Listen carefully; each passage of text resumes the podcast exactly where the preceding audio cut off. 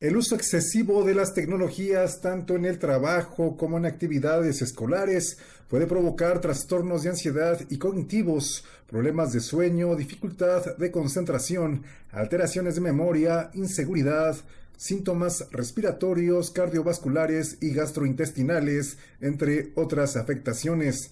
Estos males forman parte de las consecuencias negativas del uso excesivo de las tecnologías y que se conoce como tecnoestrés, una alteración relacionada con el manejo abusivo de las tecnologías de la información y comunicación, afirmó Erika Villavicencio Ayub, académica de la Facultad de Psicología de la Universidad Nacional Autónoma de México. Podemos entender que la tecnofatiga es esa consecuencia de las cargas de trabajo, del tiempo que estamos expuestos al uso de las TIC. La tecnodependencia, como su nombre lo indica, eh, falta de control de alejarnos de estos dispositivos. Ya dependo de utilizarlos para sentirme bien, para resolver mi vida diaria. La académica universitaria señaló que el uso excesivo afecta a nuestro organismo. Trastornos de ansiedad, ¿no? También trastornos cognitivos.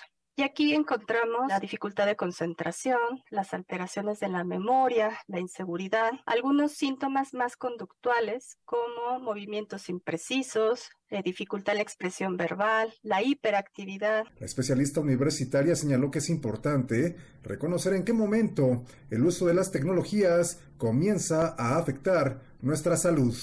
El tema no es el no usarlos o el evitar este, todo esto, sino identificar hasta qué momento me está generando estrés o una alteración en mi salud física y mental. Estar hidratándonos, estar en lugares ventilados, el hacer pausas activas permite disminuir un poco el nivel de estrés y en el momento que termina mi jornada, realizar actividades que ayuden a mitigar ese estrés que estoy eh, expuesto.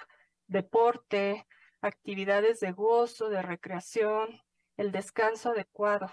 Villavicencio señaló que en 2022 México ocupó el noveno lugar del top 10 de países con mayor número de internautas, con 98 millones de usuarios conectados. La especialista agregó que en promedio los mexicanos utilizan el Internet 4.8 horas diarias. Para Pulso de Radio y Educación, Sosimo Díaz.